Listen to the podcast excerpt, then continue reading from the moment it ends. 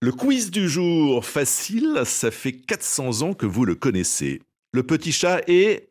Que diable allait-il faire dans cette Complétez et traduisez. Couvrez ce sein que je ne saurais. Allez, un effort, ça c'est de moi. La peste soit de l'avarice. Et comment on traduit avaricieux?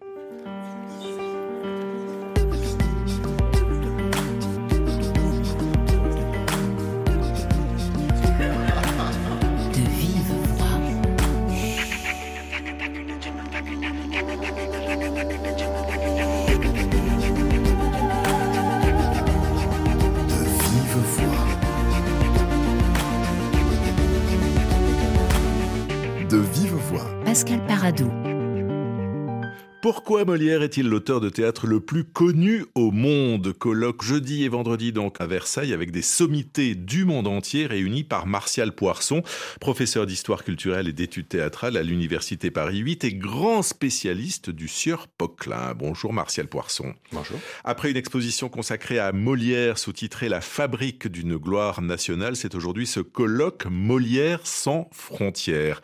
Euh, n'y a-t-il pas une contradiction?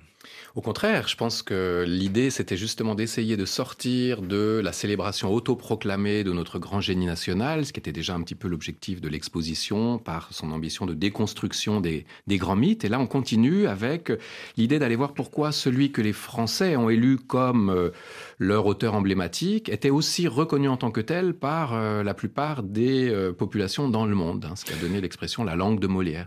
Molière s'exporte donc, mais pas dès le XVIIe siècle. Si, quand même euh, dès le XVIIe siècle, il est un produit d'exportation, mais au service d'un projet politique qui est la politique de rayonnement culturel de la France mise en place par Louis XIV et qui va permettre à Molière d'essaimer la langue française jusqu'à la cour du tsar de Russie et d'installer durablement d'ailleurs le français comme la langue des élites euh, diplomatiques et des grandes cours d'Europe. Donc à l'origine, Molière est un outil de propagande et c'est seulement à travers les siècles qui suivront qu'il va faire l'objet de toutes sortes de réappropriations, à la fois dans euh, le monde occidental et puis en dehors, avec un moment particulièrement euh, actif qui sera celui de la colonisation, bien sûr. Oui, la colonisation, Molière, est le fer de lance d'une politique d'inculcation de la civilisation française, dites-vous.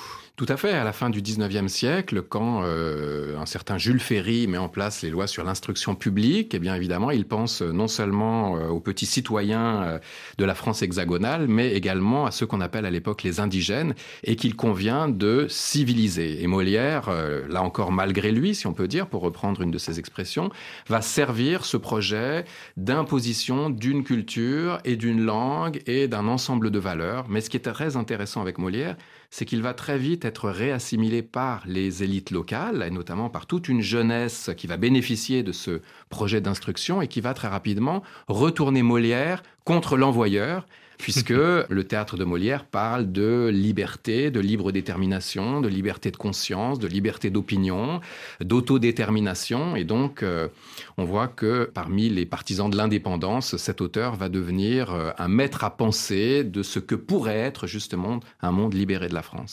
Alors, avec vous, Martial Poisson, deux participants à ce colloque Molière sans frontières. Baker Sadiki, bonjour. Bonjour. Vous êtes euh, un entrepreneur culturel, directeur de, la revue Riouak et de la fondation Tayeb Sadiki, du nom de, votre père, qui fut une euh, figure majeure du, théâtre marocain. Peut-on en dire de même de Sidi Molière? Est-ce qu'il est le saint patron dans le monde arabe? Oh, saint patron, le mot est fort, mais euh, Molière a de cela de spécial que c'est si ce n'est pas l'auteur le plus adapté, le plus traduit, le plus joué par les dramaturges marocains en particulier, arabes en général, c'est sûr qu'il a une empreinte euh, indélébile dans l'histoire du théâtre euh, post-indépendance, pour rebondir sur ce que dit notre ami Martial. Et euh, ces thématiques parlent à différentes cultures. Quand on parle de lutte de pouvoir, par exemple, ou bien de mariage arrangé, ou bien de problèmes sociaux et sociétaux, Molière reste de cela d'universel qu'il parle à toutes les cultures. Donc c'est normal qu'il parle à la, nôtre, en tant que Marocain. Et, puis il y a un lien, euh, on parlait de la colonisation entre le Maroc et la France. Un lien certain, 44 ans, on ne peut pas être effacé d'un coup de plume non plus. même si c'est la plume de Molière. Quand la France est plus loin, quand le monde est plus vaste, qu'en est-il en Chine? Bonjour Wansin. Bonjour. Autrice et directrice de l'association Hybridité France-Chine, quelle image ont les Chinois de Molière? Parce que ce n'est pas forcément la langue de Molière qui les intéresse. Ça dépend quelle époque. Molière a été considéré en Chine comme un auteur écrit pour le peuple. Donc vraiment la dimension réaliste, la dimension sociale des pièces de Molière sont beaucoup soulignées. Donc euh, l'introduction de Molière date de la fin du 19e siècle en Chine et qui commence petit à petit à approfondir jusqu'à aujourd'hui sous différentes formes. Donc on s'intéresse davantage aux valets et aux servantes de chez Molière que aux bourgeois gentilshommes. Voilà, et des places de femmes aussi. Molière sans frontières, vous allez euh, réussir peut-être à me convaincre. Avant-goût de ce colloque qui se déroule à Versailles, après un détour vers le Cameroun avec Prez.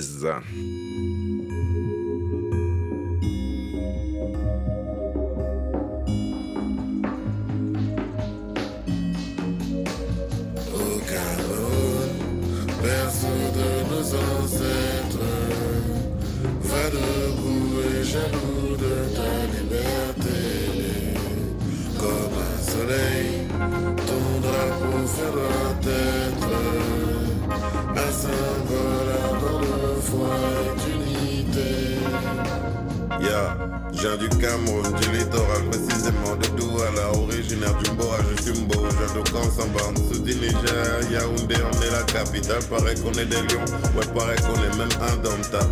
On est les king of the best, c'est après qui vient le reste. De Garoua, Bafoussam, de Cameroun, toutes ces richesses. Et sans quoi qu'on partage un béni haricot, même si tu viens de me mon frère, fais pas le parigo. Gare sur la banquette arrière d'un taxi, je préfère sentir le vent, l'arrière d'un Benzikin. La nuit sous les lumières, le aqua. Faut pas faire, c'est l'homme qui a peur, mon ami, y'a quoi? Et notre amour pour ce pays, bah c'est la même. Des Camerounais du nord, du sud, de l'est à l'ouest. On suit le même chemin car on a les mêmes rêves. On porte les mêmes couleurs car on vient de la même terre. Au Cameroun,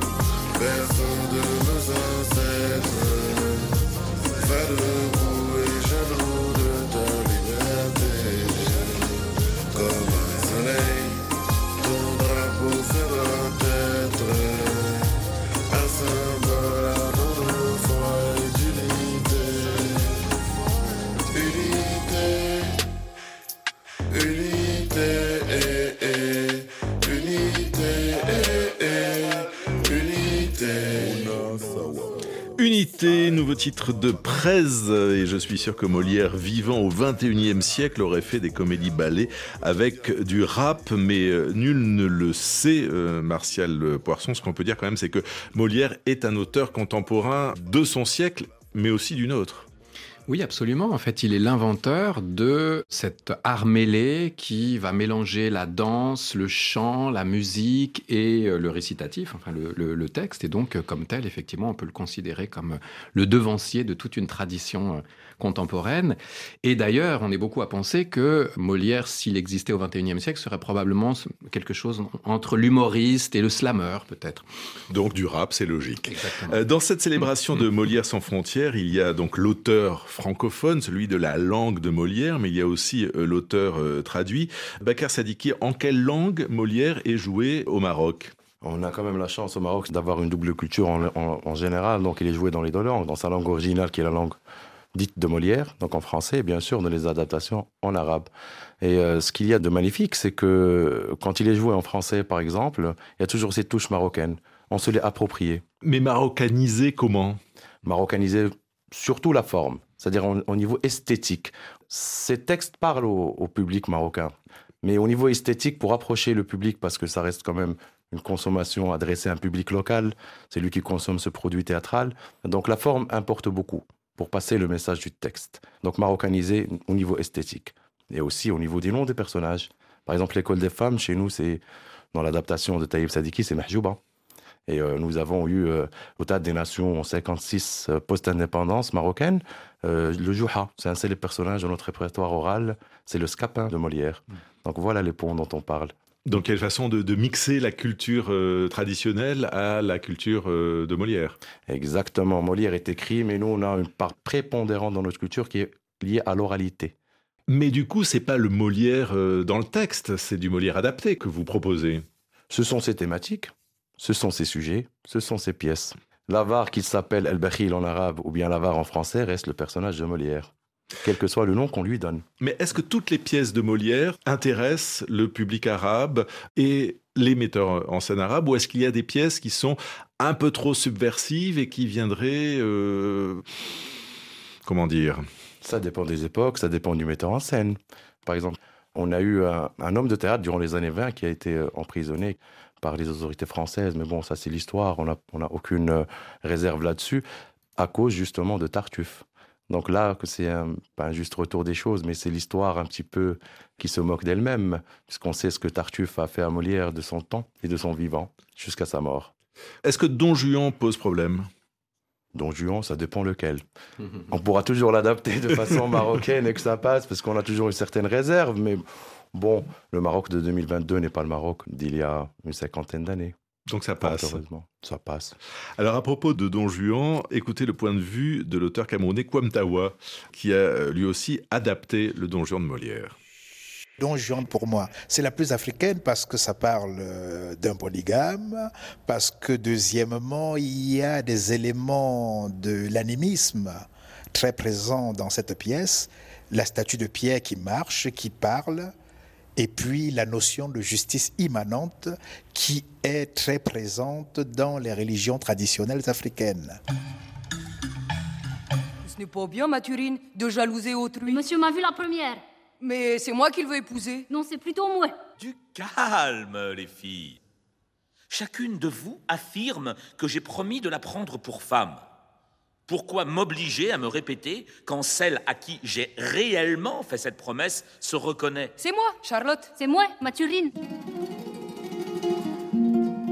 Le Don Juan de, de Kwamtawa, euh, plus encore qu'une adaptation, c'est une réécriture que l'on doit à, cet auteur euh, camerounais.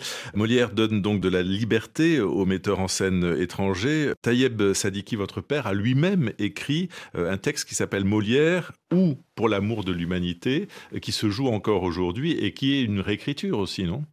Donc c'est une, une vision d'un auteur dramatique qui est un peu produit de l'école théâtrale française. Hein. Je parle de Taïeb Sadiki, c'est le disciple de Jean Villard et autres. Et donc, c'est une vision d'un Molière euh, vue par un auteur de l'autre rive de l'Atlantique. Molière et ses amours, Molière et ses désamours, Molière et ses déceptions, Molière et, son, et ses combats, et je parle au pluriel. Mais c'est une liberté autour de Molière. Le théâtre est toujours liberté. On ne peut pas ne, ne, pas penser que le spectacle vivant, où il y a un lien direct avec le public, qu'il n'y ait pas quelque part euh, d'une notion subversive, quel que soit le texte, Molière ou Sadiki ou autre. Martial Poisson, euh, un mot sur l'Afrique. On écoutait euh, Kwamtawa. Euh, Molière est aussi largement partagé et traduit dans les langues d'Afrique. Quelle est son histoire? Sur ce continent Oui, absolument. Alors, il y a différentes histoires, hein, puisque euh, arrive de différentes manières en fonction des, des, des aires culturelles. Mais ce qui est intéressant, et pour rebondir un petit peu euh, sur ce qui vient d'être dit, c'est que Molière est utilisé aujourd'hui souvent comme un outil de résistance. Donc, il a retrouvé d'une certaine façon la pureté originelle de son combat et de son engagement, cette dimension politique, puisque la stratégie consiste à dire bon, il y a prescription, c'est un auteur français du XVIIe siècle, toute allusion à des personnages existant réellement aujourd'hui dans notre société serait purement fortuite. Et pourtant, ça parle effectivement des questions atrocement contemporaines, du patriarcat, du mariage arrangé, de l'arraisonnement des femmes, de l'emprise de la religion sur les consciences. Là, on n'est pas dans le registre de la croyance, on est vraiment dans le registre de la prescription de vie.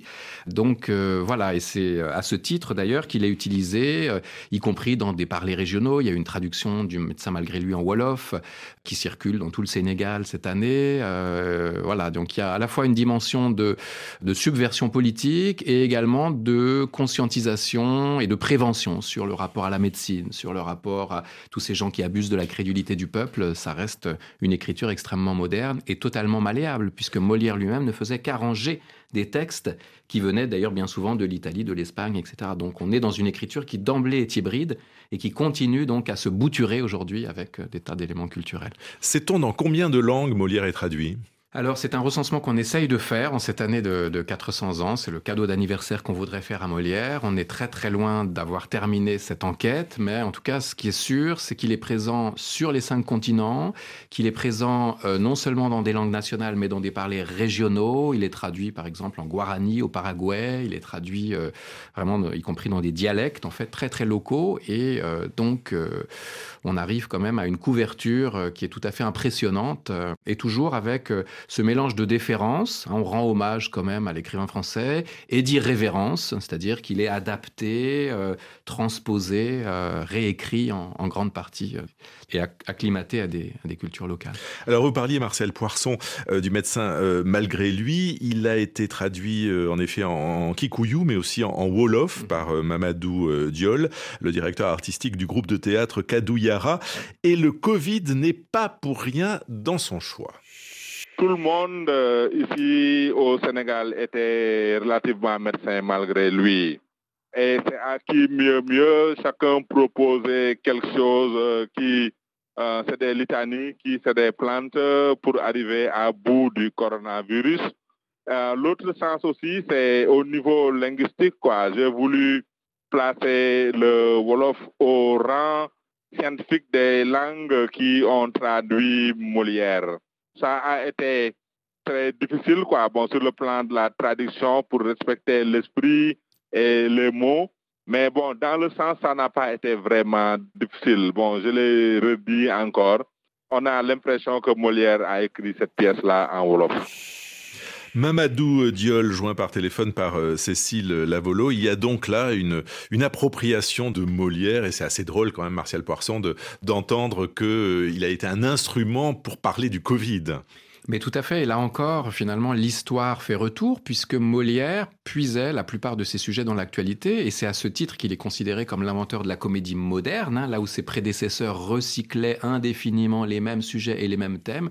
Lui a considéré que le meilleur théâtre, c'était le théâtre du monde et qu'il suffisait d'observer ses contemporains pour pouvoir inspirer des sujets et des pièces dont l'actualité finalement reste euh, presque illimitée. Il n'y a pas d'obsolescence programmée dans le théâtre de Molière. Alors on parlait euh, de traduction. Quelle est la pièce la, plus jouée ou la plus traduite de Molière, Martial Poisson?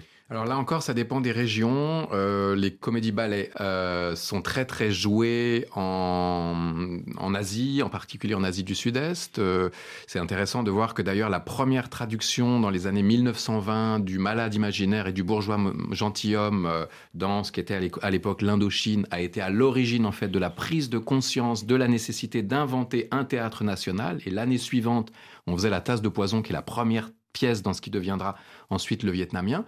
Hein, donc il y a une espèce d'apparition concomitante de ces grandes traductions des grandes comédies, euh, ballets, euh, dansés et chantés, et en même temps sur la nécessité de produire un théâtre oral. Dans d'autres régions du monde, euh, comme en particulier l'Amérique latine, on est plus sur les comédies dites de caractère, hein, les grandes comédies type Tartuffe, Le Misanthrope.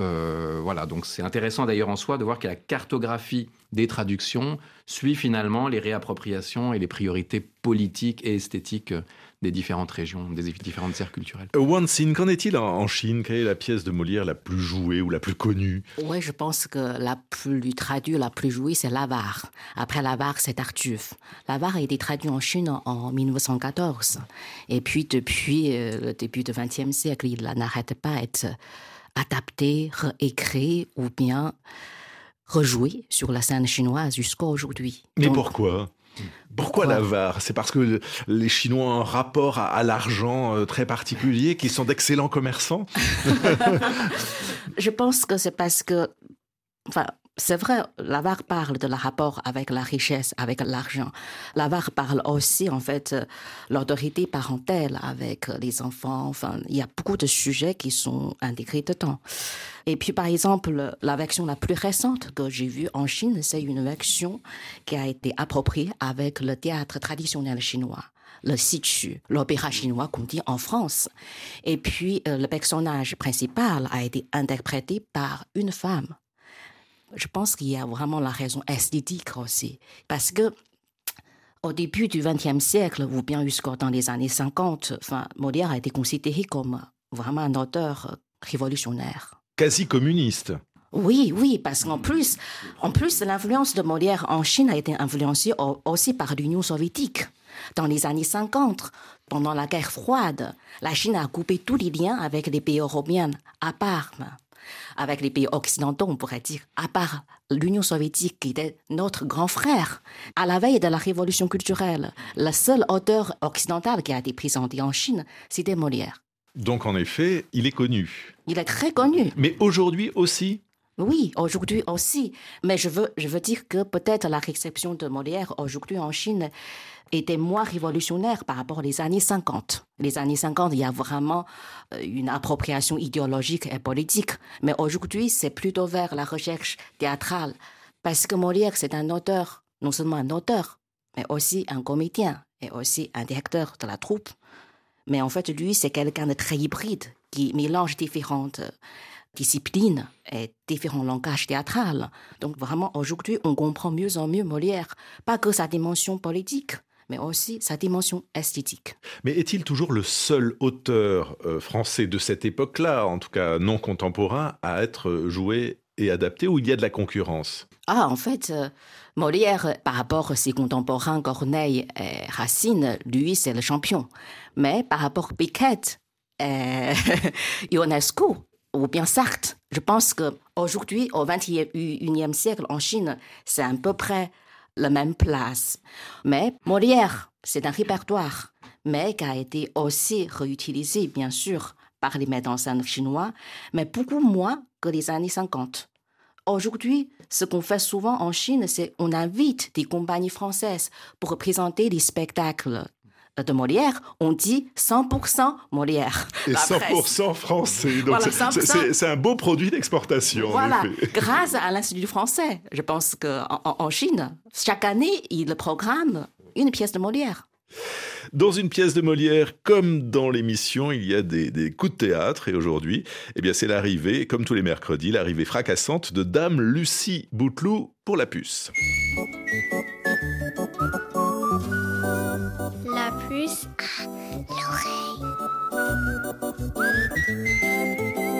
Bonjour Lucie.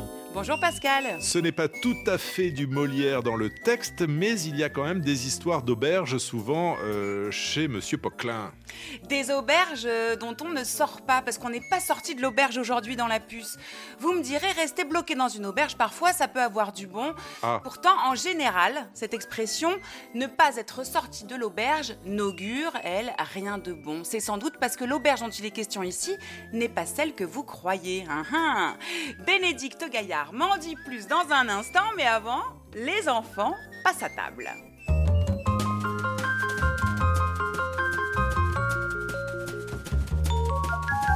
Pour moi, l'auberge, c'est là où on accueille des gens pour dormir. Et peut-être que c'est une super bonne auberge où tu vas beaucoup, beaucoup, beaucoup, beaucoup, beaucoup manger. Et en fait, ne pas sortir de l'auberge, ça veut dire euh, comme si on avait trop mangé et que ça dure vraiment trop longtemps le repas. Enfin, c'est trop et c'est trop long. Par exemple, il y a la vaisselle à faire, faut nettoyer la maison, faut ranger la chambre des enfants, faut prendre le bain, faut préparer à manger. Et ben, euh, ça veut dire qu'on n'est pas sorti de l'auberge. Genre, il nous reste plein de choses à faire. Et même si on se hisse, et ben, on n'arrivera jamais à atteindre le sommet. Moi, je suis pas sorti de l'auberge. Ça viendrait des Espagnols. Comme si t'étais dans un tout petit truc et puis que t'arrivais pas à sortir de ce truc parce que c'est comme si c'était un labyrinthe, tu avais plein d'étapes à faire. La puce à l'oreille. Alors, euh, Bénédicte Gaillard, ne pas être sorti de l'auberge, est-ce qu'il y a du vrai dans ce que disaient les enfants? Un petit peu euh, quand il évoque euh, les difficultés, toutes les choses euh, à faire. Dormir, manger, trop longtemps dans un lieu, quand même, on n'est pas loin, on n'est pas loin du compte, puisque l'auberge dont il est question ici. L'auberge dont il est question ici, c'est la prison, c'est de l'argot des voleurs qui désigne la prison comme une auberge, puisque c'est là qu'ils dorment et qu'ils mangent. Pour un certain temps. Pour un certain temps, donc comme dans une auberge. Et c'est sûr que les voleurs qui sont en prison ont quand même quelques difficultés et quelques ennuis, et donc euh, ils ne sont pas sortis de l'auberge, euh, ils vont rester confrontés à ces difficultés, ces ennuis pendant un, certain temps. Elle date de quand cette expression? Alors elle date de, de, la fin du 19e siècle, où, où les, les voleurs euh, ont développé un, beaucoup d'argot à ce moment-là. Et voilà, on a retrouvé le, nom auberge comme synonyme de prison. Et du coup, on en a fait cette expression on n'est pas sorti de l'auberge. Encore une expression qui s'utilise à la négative. On n'est pas sorti de l'auberge. On ne dit pas on est sorti de l'auberge. Non. Éventuellement, on la trouve à la forme interrogative. Quand est-ce qu'on va sortir de l'auberge? Hmm. Par exemple, euh, avec le confinement. Voilà, Ah ça- oui. il y a eu ça assez souvent. Quand est-ce qu'on va enfin sortir de l'auberge? Mais c'est vrai que le, le plus souvent, c'est on n'est pas sorti de l'auberge. hein. Oh là là. Bon, heureusement, nous, on est sorti de l'auberge. Qu'est-ce qu'on peut trouver comme synonyme à ne pas être sorti de l'auberge On n'est pas Euh, tiré d'affaires, on n'est pas rendu. Dans un registre euh, familier, il y a aussi ne pas avoir le cul sorti des, Des ronces. ronces, Voilà. Alors là, il y a la variante sans le cul, ne pas être sorti des ronces. En tout cas, c'est intéressant parce qu'elle est aussi à la négative. Oui, elles sont, elles sont toutes à la négative. hein. On n'est pas. on Et si pas on part dans l'affirmative, on est dans la panade, Ouais. on est dans de beaux draps, Mhm. ou de façon plus prosaïque, on est dans la merde. Voilà. On n'est pas sorti de l'auberge, donc en tout cas, on n'en a pas fini, Fini, ouais. euh, avec les histoires, avec les Les- problèmes. Avec C'est les ça que ça veut ennuis, les dire. difficultés. Voilà. Eh bien, nos voisins aussi ont leur propre idée euh, du lieu qui accueillera leur malheur. En Angleterre, on n'est pas sorti du bois. Quand en Espagne, on n'est pas sorti du tunnel. Le tunnel, on le retrouve aussi en ne France. pas voir hein. le bout du tunnel, oui. Ouais. Et en Hongrie, on n'est pas sorti de l'eau. Ah oui. Quand en France, on dit sortir la tête de l'eau, d'ailleurs. Oui. Eh bien, heureusement, Bénédicte Gaillard, vous nous avez sorti de la panade grâce à vos explications sur cette locution. Je rappelle aux auditeurs que vous venez de faire paraître Passe-moi l'expression aux éditions de l'Opportun. Merci, Bénédicte Gaillard, et à très bientôt. Merci. Merci à, à toutes les deux des expressions populaires dans le théâtre de Molière pour prouver, s'il en était besoin, que le bonhomme est, international. Bakr Sadiki, quelle est la réplique la plus connue en arabe de Molière? Vous allez me le dire en arabe, je ne vais pas pouvoir vous contredire. Une réplique, euh, non. Son nom suffit. Molière. On Molière, ça suffit. Son nom suffit. Molière en arabe.